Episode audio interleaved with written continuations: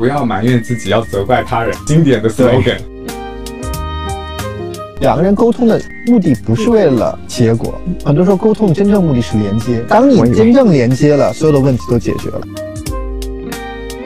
我自己目前做不到那样。如果同事有这种任何矛盾点、争执点，都会偷偷心里骂他，诅咒加谩骂。其实，在很多的所谓的不好的情绪中间，只要你去观察、接受它了，很多神奇的事情就是它就会消失。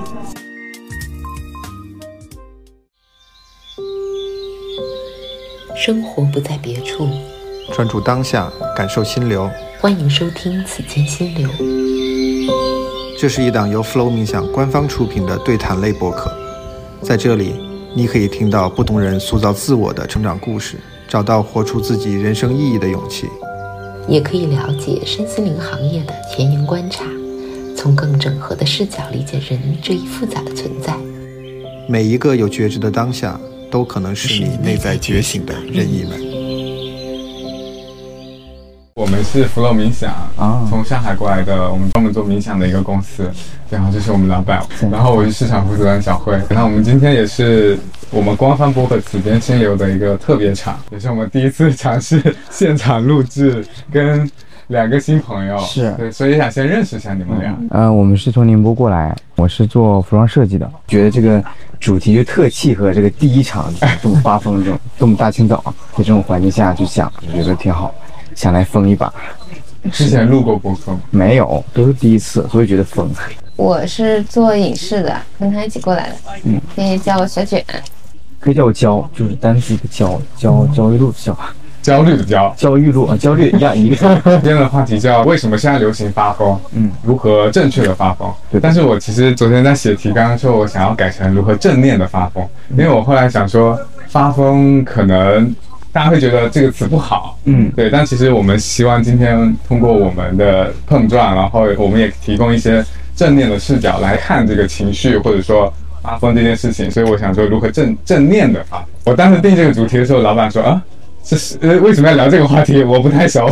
为什么大家现在都想要发疯？那作为年轻人，我们可以说一下，就是为什么吸引你来聊这个话题？就是一开始聊发疯这个词，其实可能发疯词儿应该是这两年开始兴起，但是我觉得发疯这个行为，可能从就无论哪一代人开始就有这样的行为。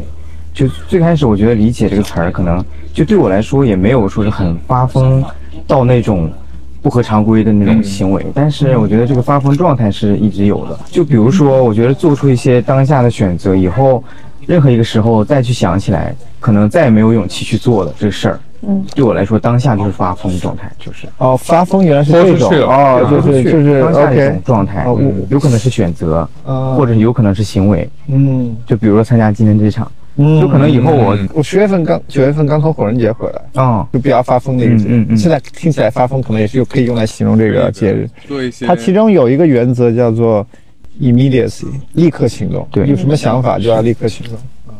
所以我觉得你们还是立刻行动。今天早上九点钟，对，不能多想，不能多想，想了你就打退堂鼓了。对对对，不能多想，想来就来了。嗯，所以就这种行为，我觉得就是。年轻人里面比较，我觉得我们大家能接受的那种发疯。那什么东西不不能多想？那有些东西还得深思熟虑一下，比如换工作啊，旅行也可以。对对对，说走就走，说走就走，这就是对对。所以其实为什么现在这个“发疯”这个词又火了？其实这个行为我们一直都有，只是不同时候有不同的。我觉得这个火其实是因为。前阵子有一些影视剧，嗯，那个《黑暗荣耀》，嗯，一个韩剧啊，然后那个把这个发疯给带火了。宋慧乔她的那个人物角色是一个复仇的角色，嗯，然后里面的人都她的表达方式都很 crazy，很激烈，很 drama，对，所以。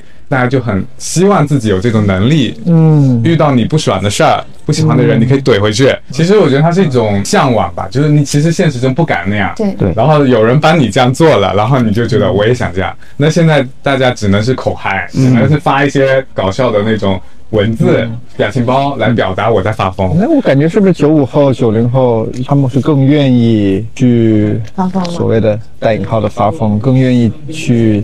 可能是更倾向于去做自己吧，因为现在是现在的生活已经够焦虑的了，我觉得，而且快节奏的生活已经蛮年轻人可能更适合去做这样的事，因为也没有什么太大的顾虑，可能。嗯嗯，我突然想到一个话题啊，就是以前大家总说中国的这个对于成功的价值观很单一啊，所谓的成功就是有钱赚到很多钱。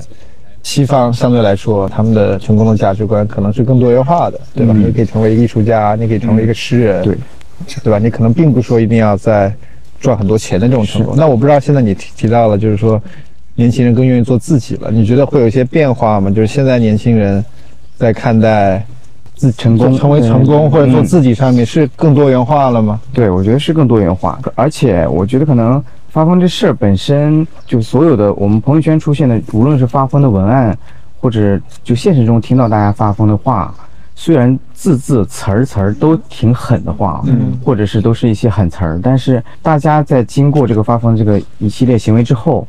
其实都是在正向的表达。嗯，大家发完这段话，发泄完情绪之后，其实都是为了更好的卷自己也好，或者是更好的去有一个效率去投入到工作。对，去发疯。其实这个发疯就是这在整个行为之后，其实就是正向的，为了更好的自己。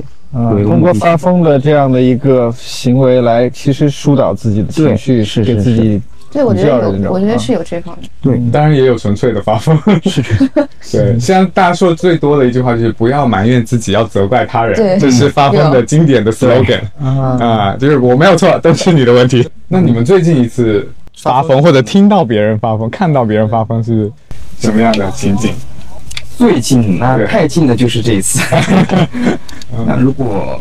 再近一点，我觉得，因为我我跟他认识的契机，可能我在宁波那时候工作的时候，大概就认识的可能只有圈内的一些人，或者是上下班设计师对同事。但那个时候就很多时候其实是想要下班自己的朋友圈或者怎么样的生活。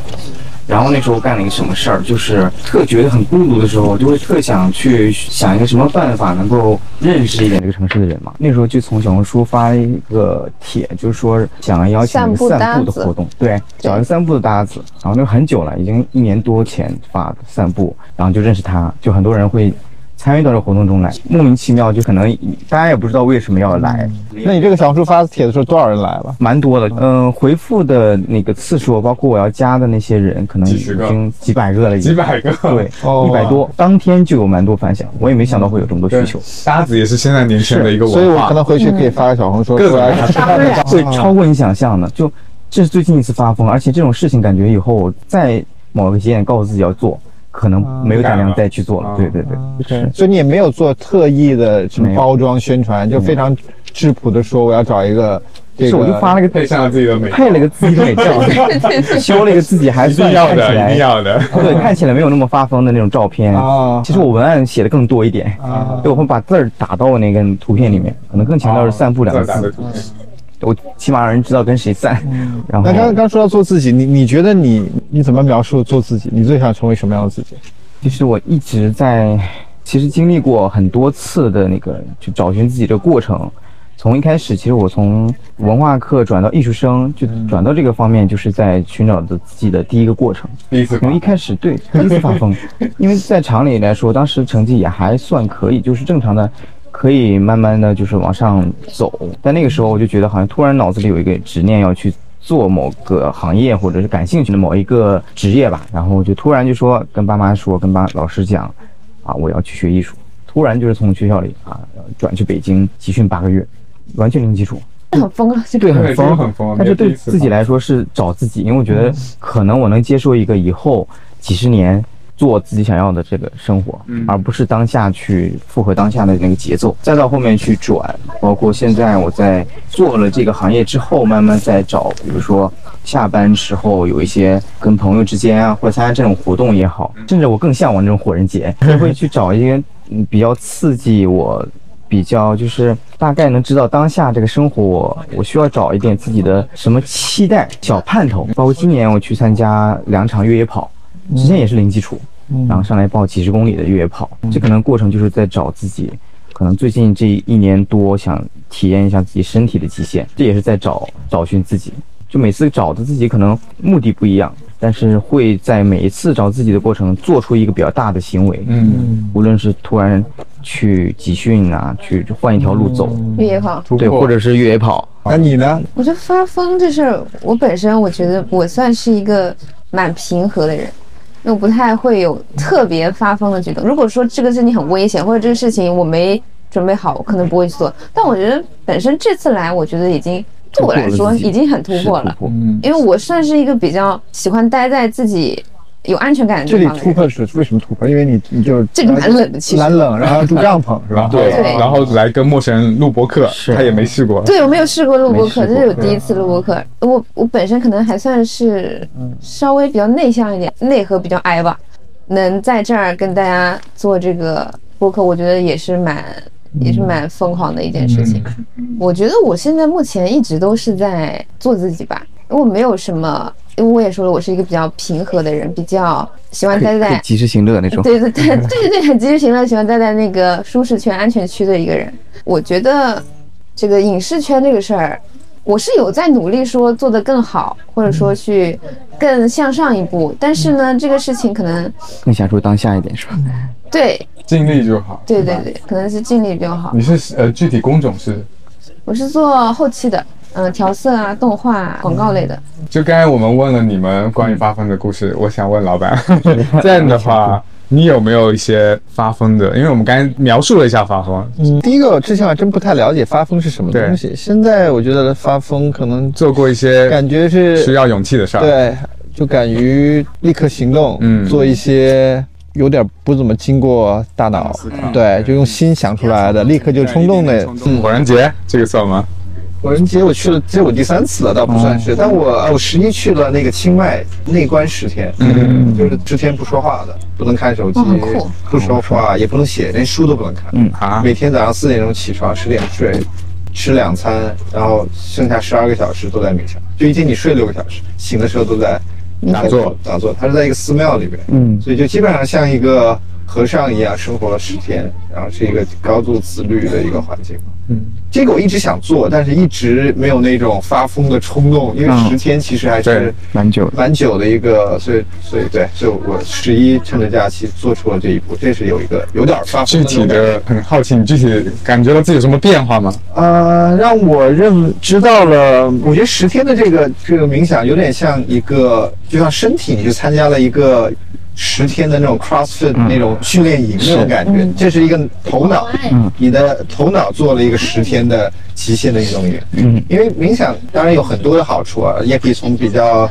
各种层面去描述它，但一个比较简单的一个描述，其实冥想的很多时候它其实是一个，当你的注意力飞出去之后，把注意力重新拉回到一个锚点的过程。啊。通常比如呼吸是一个比较重要的，所以冥想其实不是不是不想，也不是什么都想，对吧？冥想其实就是让你把注意力关注在呼吸上，但是通常你的注意力是很难集中比较长时间的。但你要做的事情很简单，就是每次要注意力飞出去的时候，你都毫无评价的把注意力再拉回来。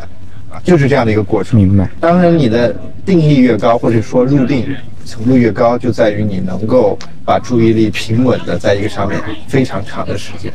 那这个其实就是一个很，就是一个一个训练。当你每天十二小时这种训练的时候，到后面几天吧，我基本上能在一个小时的时间，就是能够完全的注意力在自己的呼吸上，同时能够思考。那这种状态其实你可以说是心流的状态，或者是一个。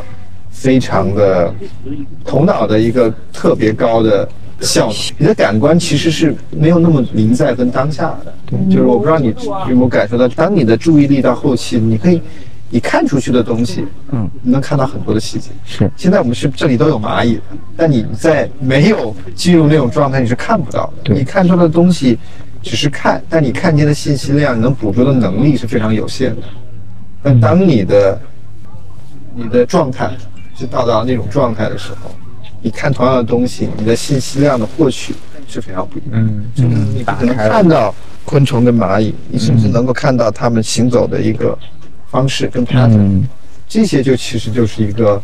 注意力层级的问题，所以我觉得这个让我对注意力这件事情有了非常非常新的理解吧。有有一句话说叫说，我们人生只有注意力，嗯，注意力是我们唯一有的东西。当你生存的时候，你注意力不在的时候，你其实并没有活着。对，你在开小差。第二个，注意力是有浓度的。嗯，我今天刚刚讲的是注意力是有个浓度的概念。嗯，你在开小差的时候，你的注意力可能就百分之十。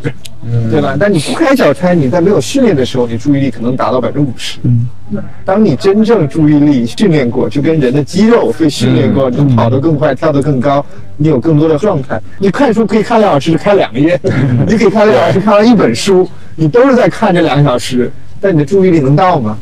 对吧？你你注意力能控制吗？很多时候我们不是说不想控制。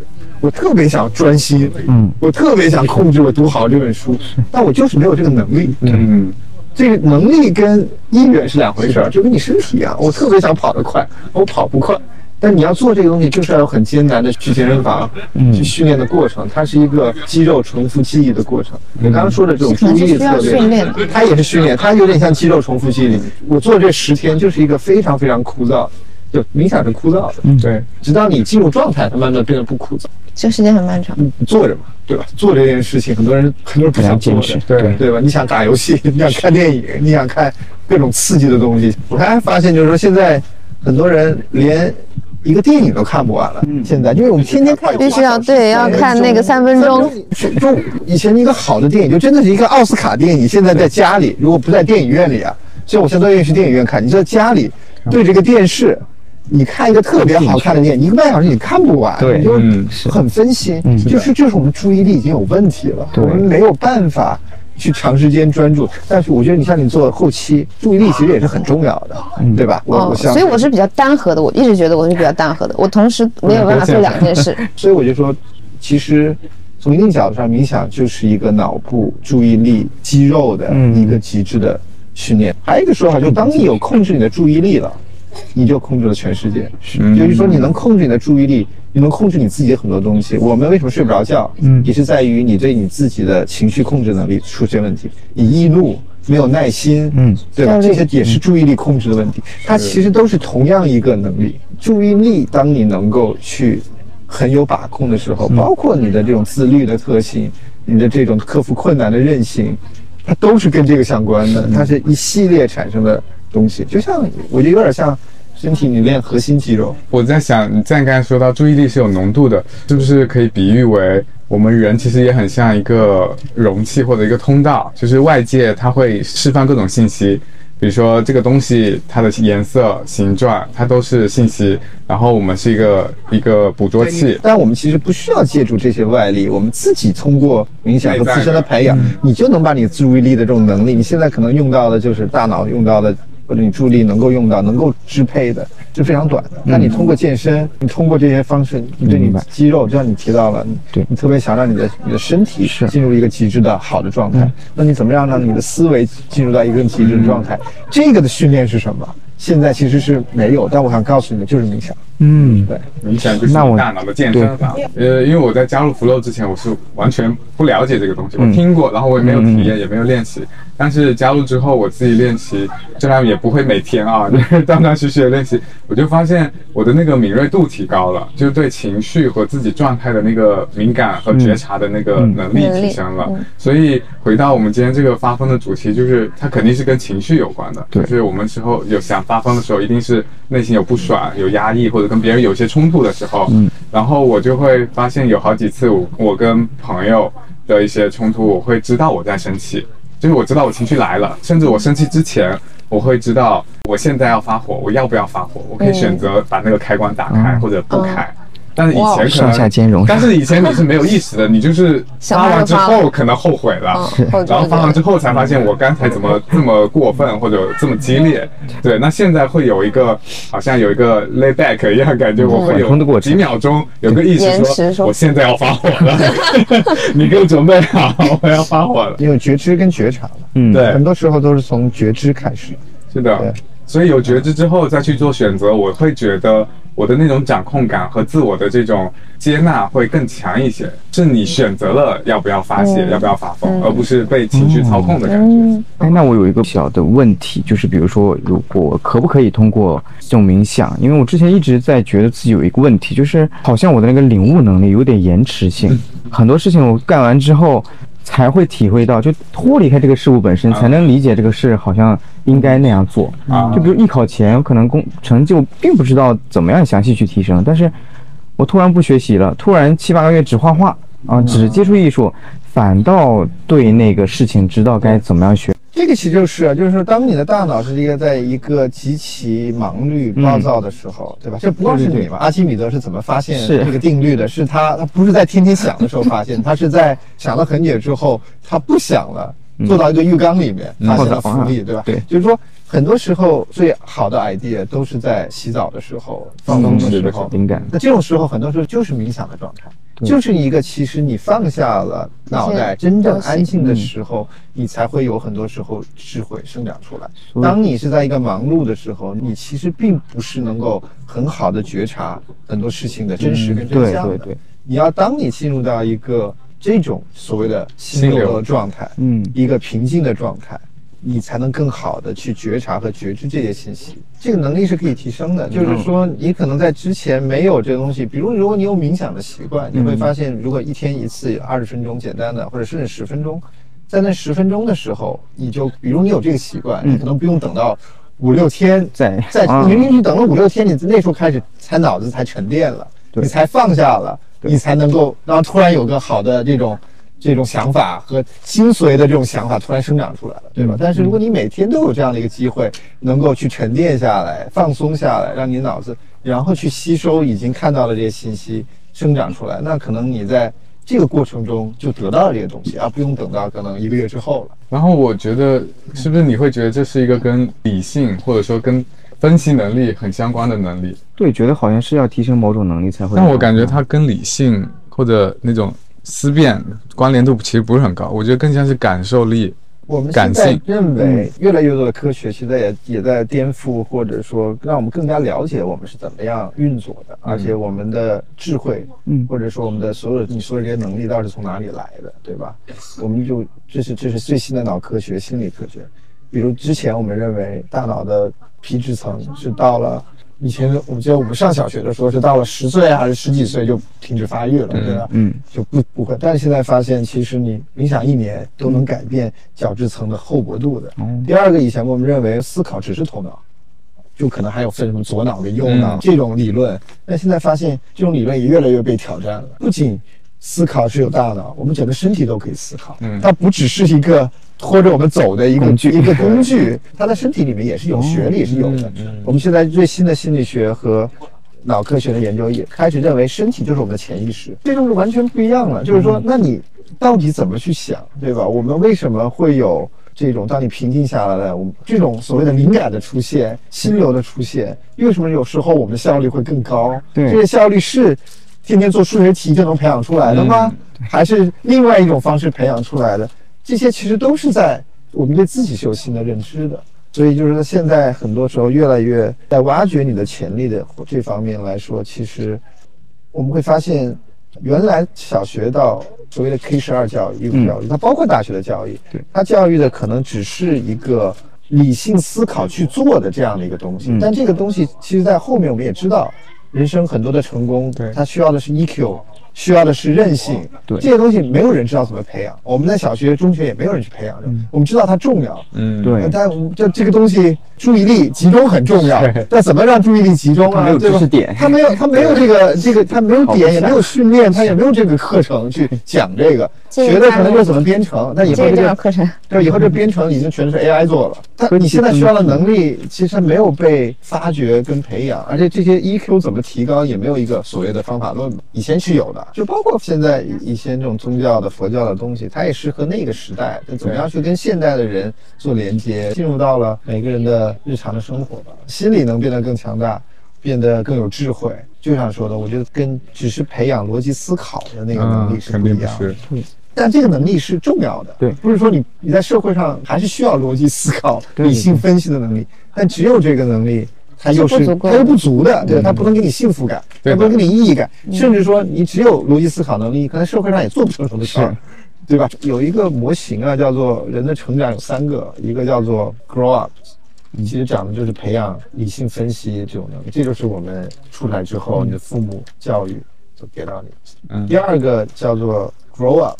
Grow up 其实更多是了解你自己的过去跟创伤，这个是很多时候是通过心理咨询啊、心理学这个方面在，就慢慢你会发现，长大以后啊，很多行为的习惯性的反应，都是我们从小的原生家庭和自己的成长环境给到你的，它都是慢慢磨练出来。但这个 grow up 的过程，是你了解到，特别是到人到三十四十之后，你了解到你这些带来你不幸福和或者给你困扰的，甚至很多人对吧？因此还进入到有焦虑、抑郁的，嗯，这种方面的工作，需要更多的去了解自己的这种过去和创伤，然后从这这个是这个一个过程。还有一种其实就是冥想能带过去，它属于叫 wake up，那我们会发觉醒。那这方面其实我们发现，人本身是有它更灵性、更本质、头脑之外的这种存在的。嗯，那这种能力其实也是相辅相成，能提高我们的很多的觉知力、觉察力。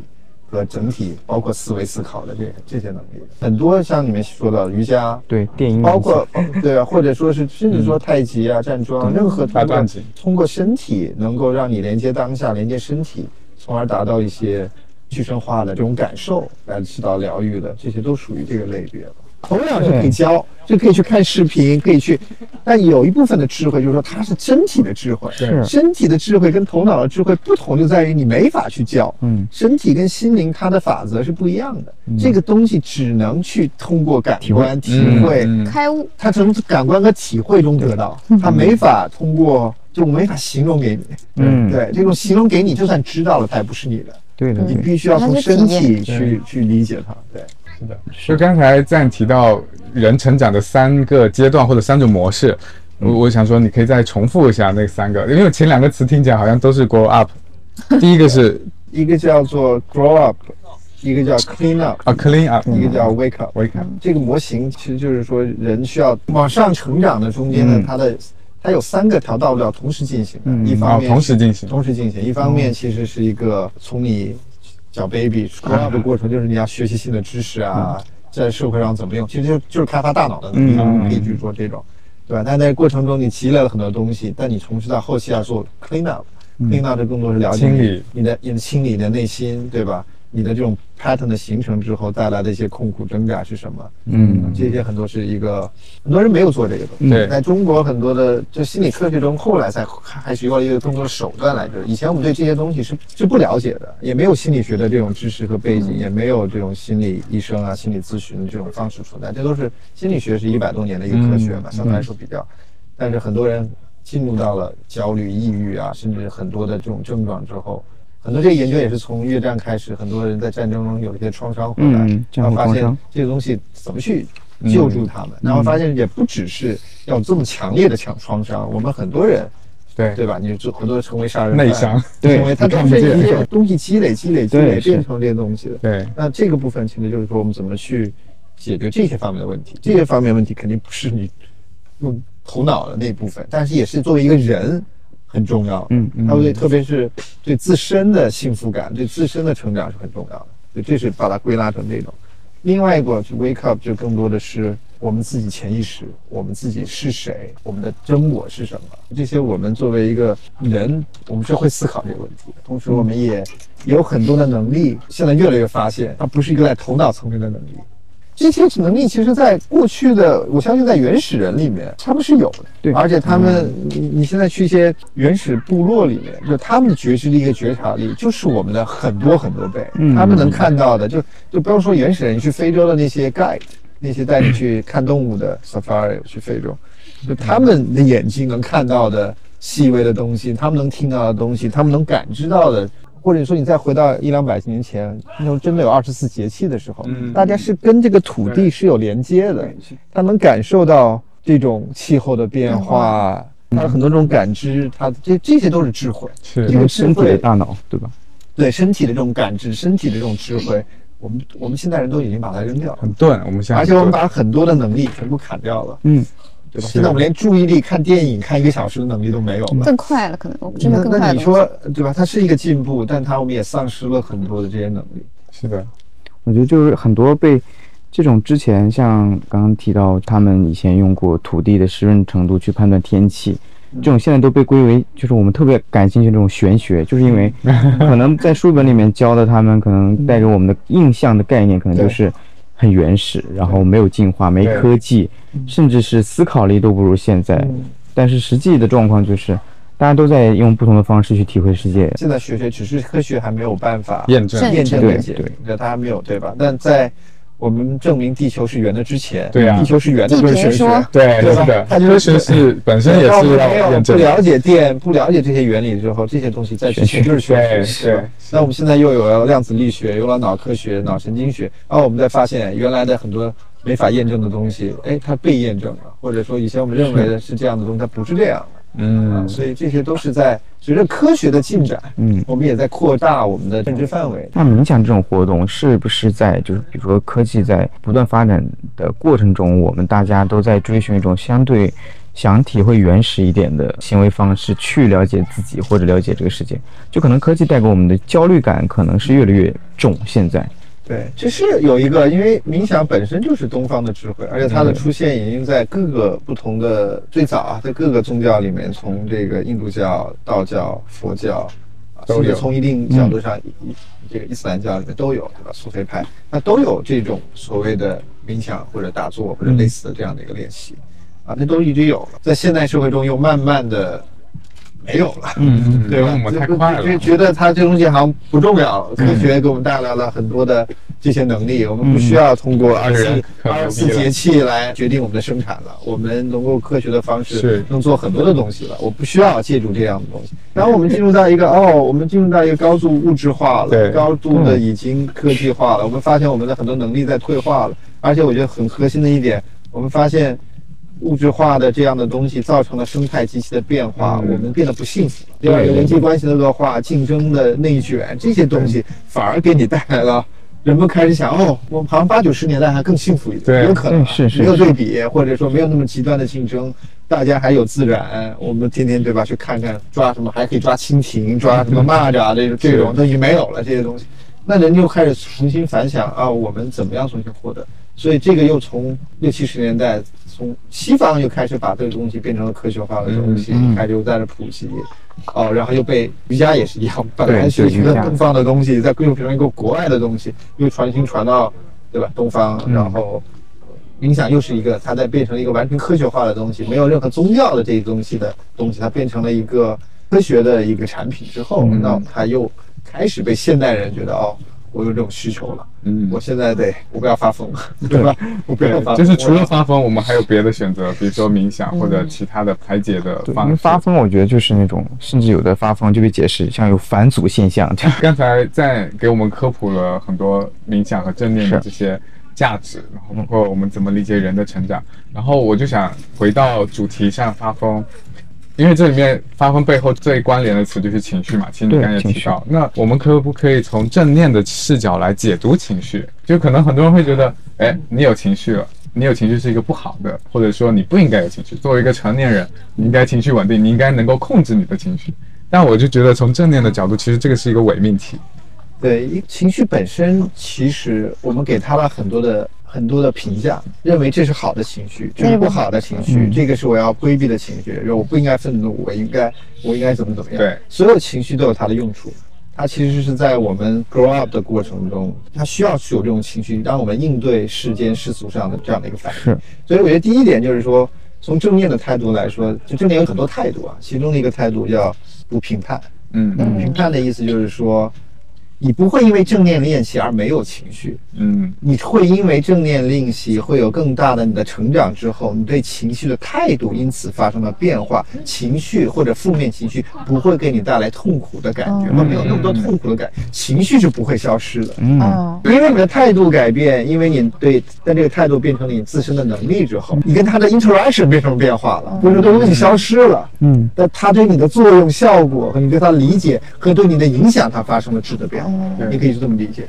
所以，因此你要知道，就是我们并不是要消灭情绪，嗯我们要隔出一点空间来观察，带着不评判的态度来观察这些情绪，你就会发现，其实，在很多的所谓的不好的情绪中间，只要你去观察接受它了，很多神奇的事情就是它就会消失。嗯，当你观察一个情绪跟念头，甚至是不好的时候，可以是烦躁、焦躁。我们很多时候是不愿意观察它，不愿意去正视它，不愿意去感受它。是你因此你永远在这中间中绕。嗯之前我刷到过一个就是治疗头疼很好的方法，就他讲的还蛮抽象，但是我觉得很有用，用过很多次。他说，当你头疼的时候，你就去想，就感受这个头疼是什么形状啊。然后第二个问题是什么颜色？很正面。对，然后再是很正面身体扫描中常用的一个，是不要想，对对对，感受。就感受这个词，很多人是不懂和不知道的。另外一个正面的很多的态度，或者冥想中很多态度就是感受。感受什么意思呢？就是用身体。去觉知，而不是用头脑去觉知。嗯，我觉得这个蛮有道理。对，是。所以当你用身体去觉知的时候，很多事情就像你说，你头疼这件事就是一个很好的。可以不用这个东西。是。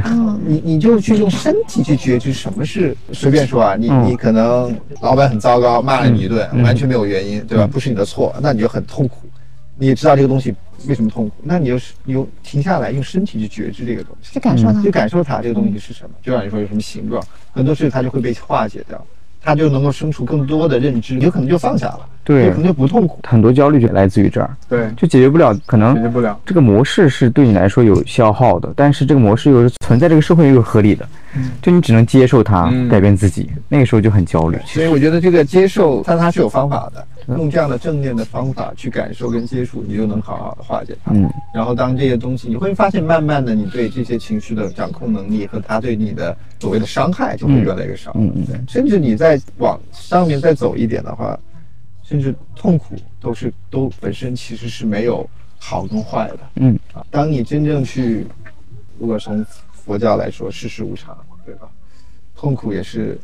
不开心的事情的发生就是真实存在，永远不会消失的，嗯，对吧？我们有情绪才是正常人，对对，合理，对，痛苦也是会也是正常。他一每天都会有各种各样的方式，但你怎么去化解你跟他这段关系？最好的方式其实也是正视他，正视他，接受他，感受他。嗯嗯，对，这个观点是很有启发的，就是说我们不是要消灭情绪，而是要感受和接纳所有的情绪，也不要去评判它好或者坏。或者要去用理性分析为什么我生气，为什么我会他要对我怎怎么怎么样？就是你越用理性去分析，就越陷入对陷入。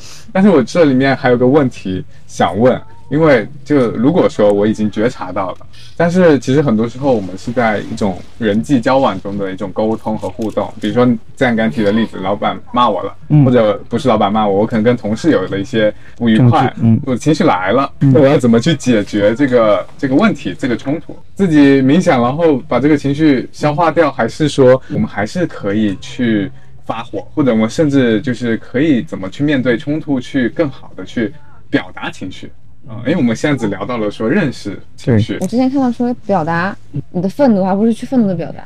你可以说我现在很生气，就是因为这件事情，你怎么怎么影响了我，或者你耽误了我的时间，或者你导致我们这个事情做的很不对，或者怎么样，告诉他这个事情让我很生气。对，现在其实也很流行的，也是在正面基础上叫做正面沟通，就以前的非暴力沟通，其实它有一些方法，还有它其实是有一个模型的，就是说先要观察，然后要表达。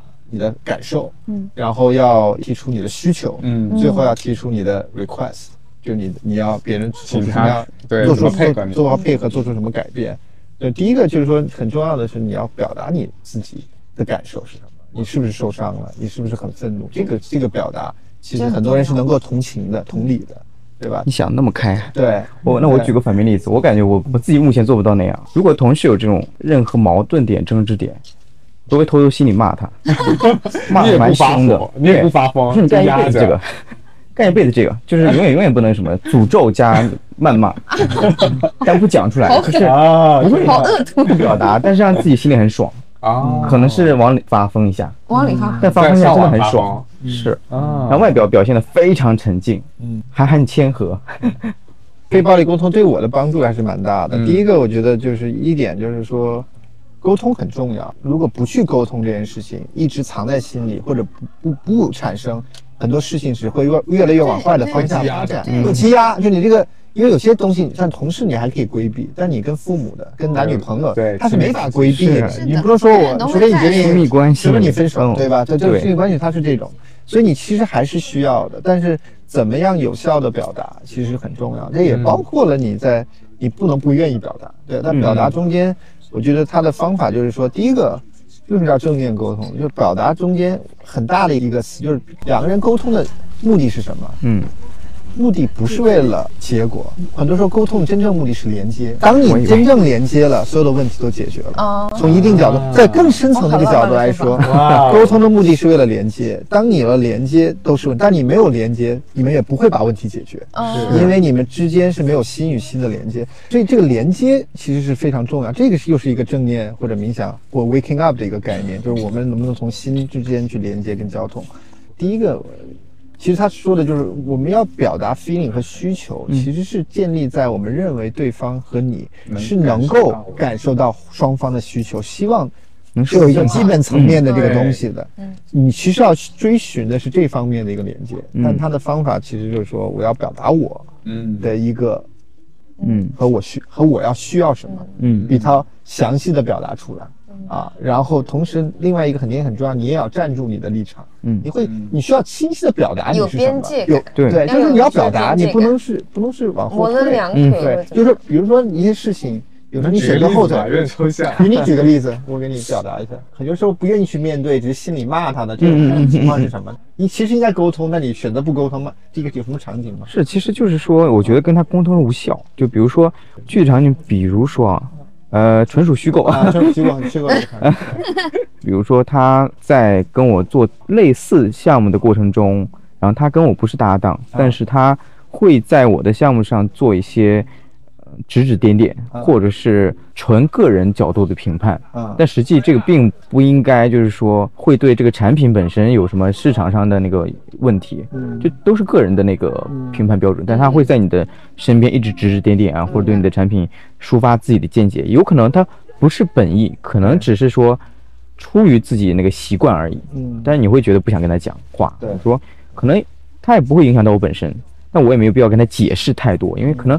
他讲的东西不影响到我产品，又不影响到我的个人本身就好了，对。对吧？所以我那时候就选择心里咒骂，骂。那比如说这种，你可以套用这样的一个方式，它叫叫做 observation feeling need request 啊，嗯，我们可以试图来一起，嗯，这个梳理一下，就是第一个 observation 就要列出事实，嗯，比如这个朋友就是说，你肯定要说你在过去的两个月里面，每次我做一些事情，你都给我一些。反馈这些建议，我觉得其实并不是有，所以这事实要大家都能够同意的。然后讲完这件事情，你你要回到你的 feeling，你可能要就就要讲的就是说，因为大家是能够 relay 感受的，这件事情对我造成了很多的困扰，嗯，我感觉非常伤心。因为我认为我想跟你成为好的同事关系，这件事情的发生给我造成了很多的痛苦跟伤心。你把这个事情要痛苦伤心，就要把这个这很重要。你要表达的是 feeling，你的痛苦跟伤心，嗯，不是跟他瞎扯你坏啊或什么的，没有这个 东西。就讲的是这个。第三个就是你的需求，讲的是我痛苦跟伤心。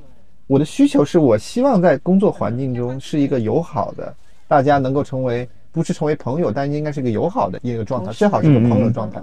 这是我的一个需求，这个需求是基于每个人都都觉得有这个需求啊，他可能也觉得他有这个需求。是，然后你的 request 是说，你下次能不能换个人？不要。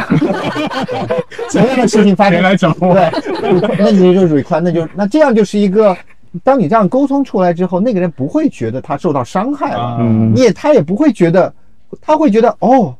对我伤害我伤害到他了，嗯，我伤害了这个朋友，让他痛苦了，哎呦，而且他这个需求很合理啊，我也想这种需求，他所以这个沟通为什么叫非暴力跟正念嘛，这个这个沟通出来之后，他绝对不会跳起来，变成跟你们俩要打来打起来了，他们会感到，他可能会觉得哦，有点内疚，就是嗯，对他觉得是一个正面的，sorry，对，很抱歉，或者是他他可能听哦。你这个 request 也听起来很有道理，我们就应该换个人，你舒服我也舒服。对，所以这就是一个所谓的非暴力沟通的，在你这个场景上的一个应用。那我再举个例子，就亲密关系中的，请再帮我把脉 梳理一下怎么更好的沟通。因为我之前跟我前任的时候，我当时在那段亲密关系里就是很压抑的，就是我会属于像你说的，我不表达。我就是一开始一开始分数很高，然后后来因为生活了一段时间以后，其实大家生活习惯不一样，减减对，就我就一直减。比如说最微小的习惯，我我减他，他可能他也可能也在减我啊。对，然后我最典型就是比如洗碗这件事情，是就是边做边洗，还是做完饭在那最后在一起洗？我的习惯是吃完饭，然后我可能会躺一会儿休息一会儿再去洗，但是他可能希望是他是处女座，他是希望你做的过程中就要收拾好。或者马上收拾好，就是说厨房要保持整洁。对，就很多这种生活习惯的不一样，然后但我都不会表达，减分。我就是可能会带着这种怨念的去做这件事情，但我也不说。但是到最后，因为有太多这样的事情了，然后包括可能有时候吵架，其实我是为了顺着他嘛，我我在压抑我的需求，顺着他我去做了这件事情，按照他的期待去做了，但是我其实是不开心的。但这些事情积压多了以后，反正最后就是分手。所以我觉得，比如说又遇到就是亲密关系中，他想让我去做一件，比如说让我现在就去洗碗，我觉得洗碗很烦，我不想现在洗。我觉得就是按照刚才那个流程，可以再走一遍。就是就是第一个你要列出事实嘛，对，事实就是说，每次我们这个在一起的时候，你都是提出来要，啊，这事实是啥？应该是他叫你去，对，就一定要马上马上洗澡这件事情，然后那这件事情就跟一样，给我造成了。我其实是很不开心的，就描述你的感受是什么？就感受可能第一个你不开心，第二个可能是你觉得你没有理解，你没有理解到我，因此我不开心。你的逆是什么？逆着我希望我们之间是其实是一个互相理解、互相支持，是一个和谐的这种关系，能看到彼此对方的生活习惯跟需求，嗯，对吧？嗯，哦，就是 need，然后 require 就是你能不能换个人，对吧？request 为为什么叫 request 而不叫 demand？就在于。你是 request，就是说你还是一个，还是可以拒绝的，还是还是可以拒绝，而且而且是开放的。对，只要这个你提出的方案，如果他觉得不愿意，他不愿意，但是你们愿意寻找另外一个方案，只要能解决这个腻，他都是可以的。比如你提的方案，你能不能每次等我洗吃完饭吃完饭再做再做？那他可能就说，我真的是看不了了。对啊，但是但是可以这样，我能帮你洗。哦，那你就觉得哦，那这个也可以解决我的问题。那那那你他也不行，那那对，那你那的意思吗？但但是最终你这个解决方案，你这个方案就要解决你的那个需求。你的需求其实是让你们，对吧？更和谐的关系，互相理解，对吧？这是你想要的需求。所以。把你的需求说出来以后，如果对方不配合，那我们最后的选择就是要么就是磨合，要么就是不磨合嘛。对对，但你这个表达至少要表达出来，对，而且这个表达出来，很多时候表达出来之后，他就给了双方磨合的这个机会。啊，对。而且发现你有选择了，而且有了这样的一个模式之后，你也会更愿意去表达了，因为它有一个方式表达出来是非暴力的。因为有时候你不愿意表达的原因是你。大部分人都不想害怕害怕有冲突的嘛，对吧？所以这个表达方式，如果是这样的表达方式，大部分情况也不会起冲突。起冲突，对，最多他做不了，那你就分手了，对对对。行，那就再换，实在磨合不了，磨合不了。但是这个表达其实表达出去了，是的，明白。而且这样你也不会让自己，你自己也会内耗，对吧？你在心里骂，你不可能不伤害到自己。下次不要再憋着了，明白。下次换一个人，他是讲，对，但是非暴力的讲，是的，带着正念的去讲。好的，那今天我们真的是有找到了一些沟通的方法，找到了解决方案。谢谢谢谢。感谢感谢，然后很不错的声量给我们一个搭了这样一个很特别的录制间，对，帐篷，然后在阳光下，好的，好，感谢。谢谢。